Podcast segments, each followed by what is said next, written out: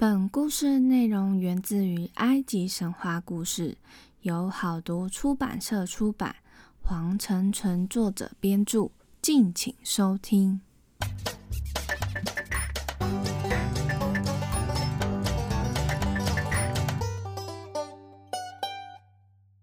欢迎收听翻译机说神话，我是翻译机。本周是法老篇最后三则故事，下周期待新的主题哦。那让我们话不多说，赶快来听翻译机说神话吧。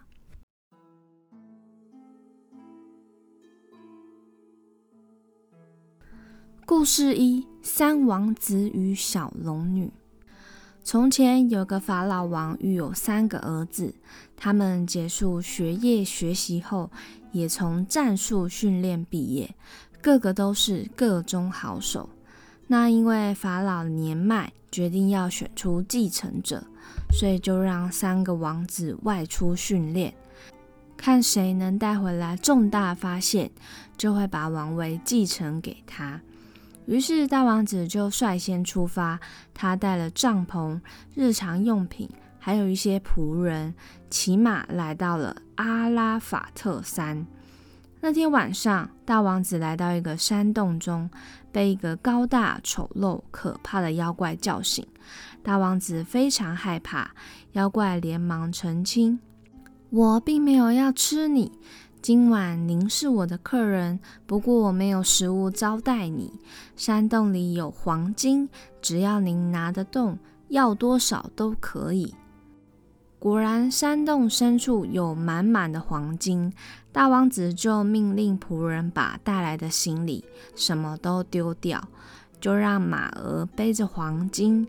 大王子心想：嗯。有这黄金，我就可以继承王位了。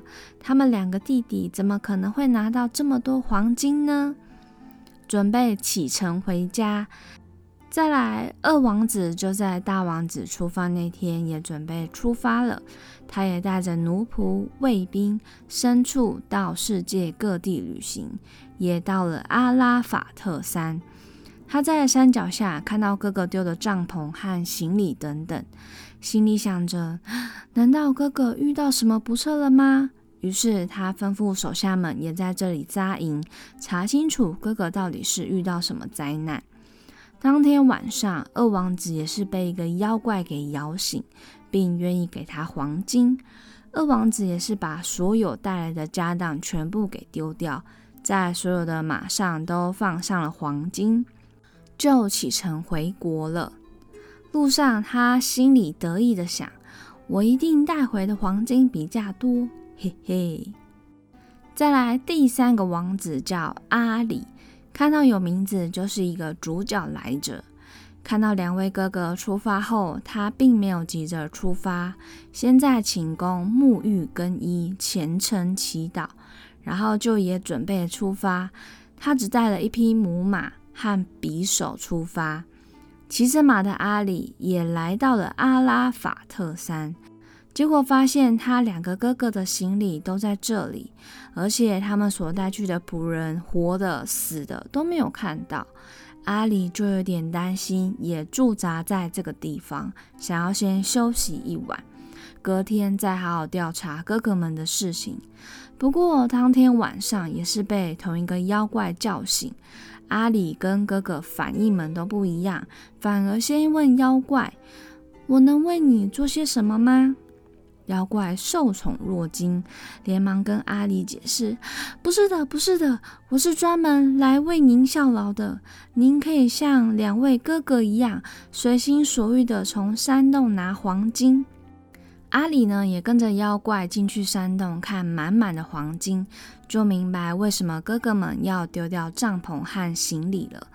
不过阿里对妖怪说：“我不想要黄金。”妖怪很不解的说：“不然你想要什么，我就给你什么。”阿里说：“我想要克萨国王的女儿，因为她是全世界最可爱的姑娘。”妖怪一跺脚。地上发出隆隆的声音，没有可爱的姑娘，只有一个戒指。妖怪说：“你必须冒许多危险，为了得到它而奋斗。这样一来，您得到它时才会感到它很可爱，女孩才会喜欢您。”阿里就把戒指戴在手上，由衷的感谢这个妖怪。不过，妖怪又再跺了一次脚，想要请阿里吃饭，准备相当丰盛的晚餐。阿里就在这里停了三天三夜。后来，阿里就骑上马，佩戴上匕首，还有戒指，就道别了妖怪。不久后，他来到海边，突然海上刮起一阵暴风雨，就把阿里卷到海里。他不会游泳，一下子就沉到海底了。这时，刚好有人鱼经过，把他救了起来，送到龙女那边。阿里醒来后，发现自己在一个旁边都是珊瑚、珍珠漂亮的大洞穴中。洞穴中还有一个可爱的姑娘，这个姑娘头发乌黑，眼睛颜色是宝蓝色的，肤白如雪，身材婀娜，还有一条鱼尾巴。这姑娘直接开口说：“我是龙女，我要你做我的新郎。”但阿里说：“我想要娶克萨国王的女儿，她是人间最美丽的公主。”龙女说。嘿，我刚好认识她，哎，要不要亲自去看看呢？千万不要被外表所迷惑了，要去了解女孩子的内心啊！阿里觉得这个方法不错，龙女就把阿里男扮女装送到心上人的王宫中了。扮成女装的阿里就在后宫侍奉公主，她帮她梳头，为她张罗吃的，还有穿的。公主的美色让阿里神魂颠倒，但阿里却越来越不喜欢公主，因为公主外貌可爱，但却会虐待、殴打侍女，而且骄纵任性。有一天，阿里在水边装水，发现有一条鱼，原来是先前那位龙女。龙女询问阿里：“你已经看见那位公主了吧？你喜欢她吗？”阿里说出自己内心的声音。不，我并不喜欢她。龙女就把阿里变回原来的样子。其实阿里也发现这位龙女也长得很漂亮，举止文雅，待人和蔼可亲。于是阿里也就娶了龙女。龙女只是仆人，打造一艘金银打造的船，就回去小王子的故乡。法老王和人们看见大海飘来这种金银船，都感到十分惊喜。阿里就把龙女抱到了岸上，在龙女的尾巴碰到沙石的那一刻，突然银光一闪，鱼尾巴就变成一双修长的腿，成了人类的姑娘。法老就对三个儿子所带回来的东西作为比较，大王子和二王子带回来了大量的黄金，而小王子却带回来一艘金银船和一个龙女。他就想要听他们三个探险的过程。讲完后，法老做了结论：既然那么喜欢黄金，就叫他们和黄金一起生活吧。他从宝座上走了下来，把王位让给小王子阿里，让阿里继承了王位。法老说：“黄金毕竟是黄金，谁都能得到它，而阿里却得到世界上最好的妻子。”这样就表示阿里是个出类拔萃的人呐。故事二：魔术书。在古王国时期，有一位法老王统治着埃及，公正廉洁，日理万机。拉神便赐给他一位温柔美丽的公主，叫做艾芙尼。后来又赐给他一个聪明伶俐的王子，叫做奈费尔。两个子女有着相同的兴趣。公主呢，非常喜欢看陶冶情操的书籍，她努力培养自己具有高尚的情操。王子呢，也非常喜欢看书，不过他什么都看。最后，他成为上通天文，下知地理，又能阅读神圣的书籍、巫书以及刻在神殿石柱上的古文。他甚至还知道咒语，又能写魔法的符咒。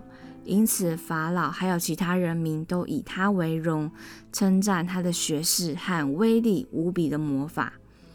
那因为法老想要保持优良的血统，所以就便让他们两位结为连理。这个家族内通婚在古代是蛮常见的事情的。一天，王子在孟菲斯城的神庙钻研石柱上的雕刻古文，就突然听到从背后传来一阵窃笑，嘻嘻。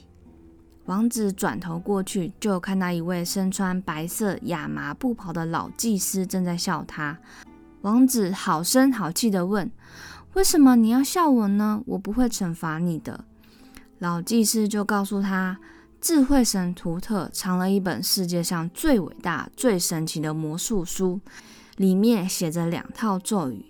第一套咒语会使天地、山川、海洋被魔法笼罩。”您就可以随心所欲的使用魔法，变成鸟儿、昆虫、鱼等等。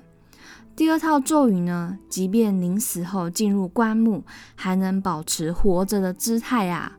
我觉得你在这里研究这些古文真的是浪费时间，还不如去寻找这一本魔术书吧。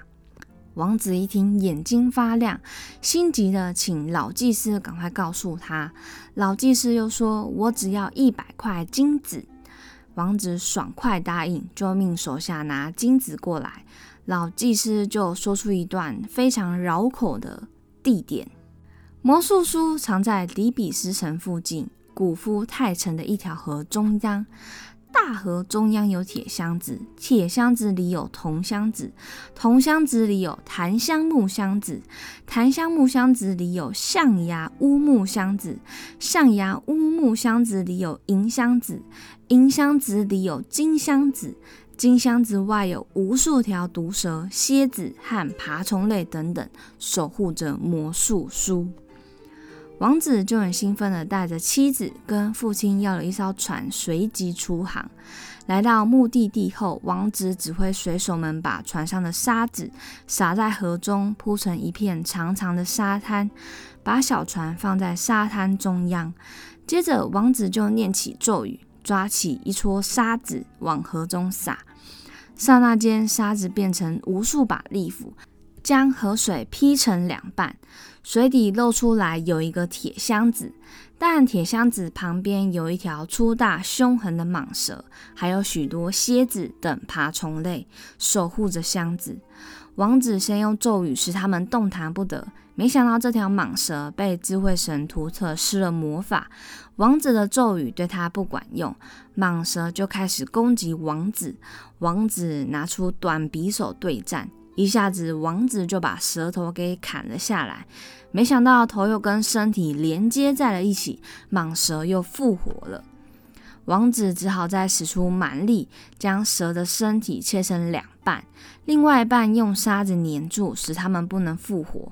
就这样，王子成功解决了蟒蛇，顺利打开了层层包围的箱子，找到了由图特神亲笔写的魔术书。拿到书的王子后，准备启程返回故乡。这时，图特神知道自己的书被人拿走了，就非常生气，赶快去追王子的船。突然，天空变得黑暗，伸手不见五指。图特神大喊：“卑鄙的窃贼，休想拿走我的魔术书！”船上的水手们都非常害怕，公主也依偎在夫婿的怀中。突然，一阵雷鸣。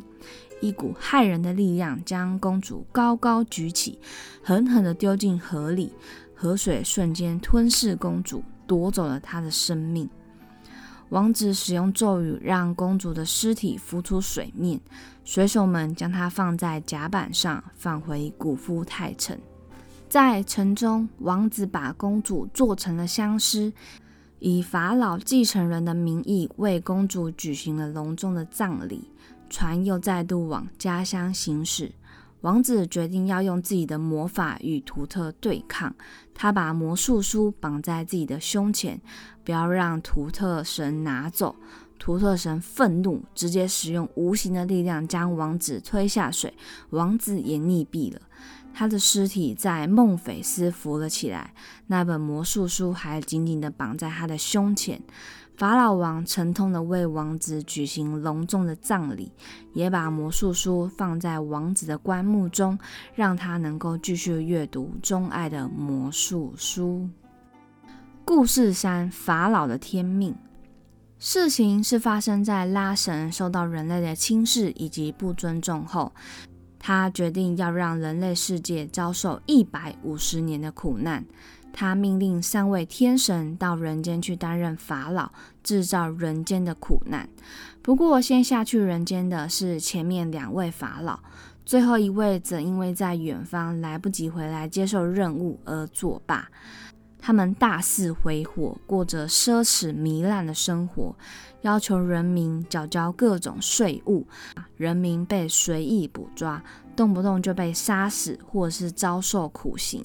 在这两位法老在位期间，民不聊生，荒废的土地上满目疮痍，到处都是被杀死或饿死的人们，甚至还命令封闭神庙，不准百姓敬神祈祷。两个埃及法老后，又立了一个新国王。这位就是来不及回来接受任务的拉美西斯，现在轮到他担任人间法老，惩罚人类了。但他其实对自己的使命一无所知。他一上任就打开神殿，天天祈祷，求神奇赐福于他的子民。他勤于政事，体恤臣民，减轻税务，废除酷刑，力图改革当时腐败的现象。但是埃及还是灾难不断，除了有一连串的外敌侵扰，还有许多天灾人祸。拉美西斯很担心，跪倒在太阳神殿，向上天呐喊。拉神派了个使者到拉美西斯的梦中，提醒他：你在人间只剩下六年的寿命了，第七年你就要死亡，返回天界了。拉美西斯醒来后，就烦恼地走来走去。为什么前面两位法老作恶多端，却可以活得那么久，而我虔诚敬神、爱民如子，现在却只剩那么短的寿命？他越想越生气，所以就想要向拉神问个明白。他召来所有的祭司们，日以继夜地念咒语。终于，拉神的使者说话了：“拉美西斯。”正是因为您做这些善事而导致短命的原因，你违反天命行事，埃及要受一百五十年的苦难，但是你却不明就里。拉美西斯听到这段话，就知道自己的命运了。从此，他改变自己的生活方式，封闭了神庙，取消了对神一切的供奉。日日夜日夜不停饮酒作乐，不断让子民建造金字塔，又强索埃及所有的美女，埃及又陷入了苦难当中。许多皇室成员曾企图想要毒杀法老，但全都失败了。最后到了第七年，法老拉美西斯寿终正寝，完成拉神的使命，最后又变成天神，住在天界当中。而前两位法老加上他所统治的时间，埃及正好煎熬了一百五十年呐。那今天三则法老的小故事，我们就说到这边，期待下个礼拜见喽！